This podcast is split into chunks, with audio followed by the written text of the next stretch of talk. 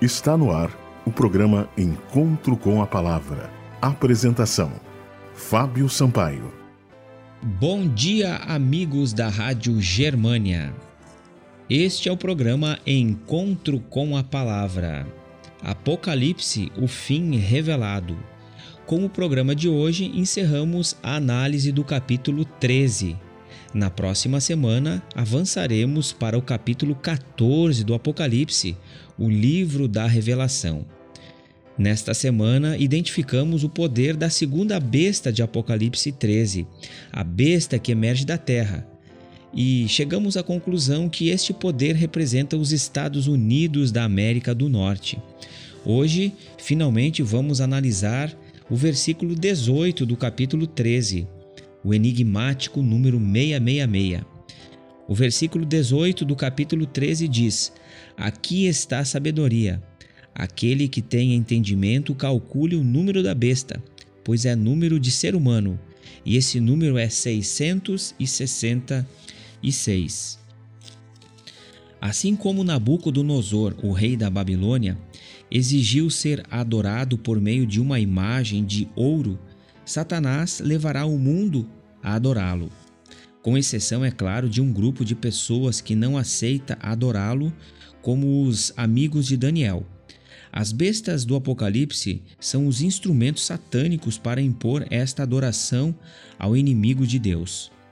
O número 666 representa um sistema em vez de um indivíduo como é usado num sentido simbólico, ele não pode ser uma marca literal.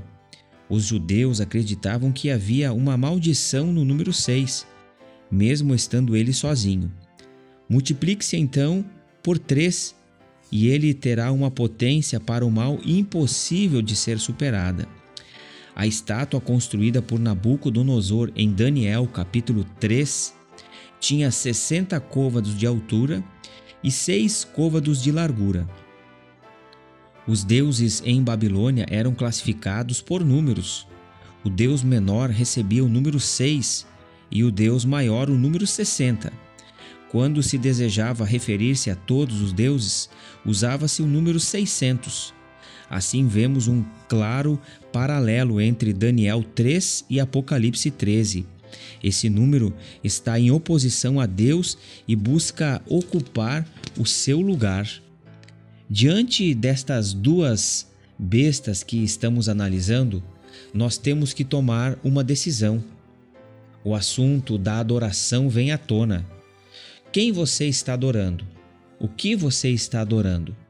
Apocalipse 13 é um destaque na profecia deste livro, porque ela nos mostra que a adoração terá uma posição importante dentro da vida de todo cristão. Ou nós adoraremos a Deus, ao Criador dos céus e da terra, ou nós adoraremos a besta, o dragão e a sua imagem. Que escolha você fará? O número 666 representa um número de uma falsa adoração, um número que representa um falso sistema de adoração. O número 666 é um número que nos remete a Satanás, ao homem, ao homem como estando no centro das coisas. O homem foi criado no sexto dia da criação. É uma recusa de o homem ir para a perfeição, para o número 7, uma vez que na Bíblia o número 7 é a perfeição, representa a perfeição. Você é convidado a deixar Deus entrar em seu coração. Você é convidado a fazer parte da verdadeira adoração que envolve adorar o Criador dos céus e da terra na beleza da Sua presença.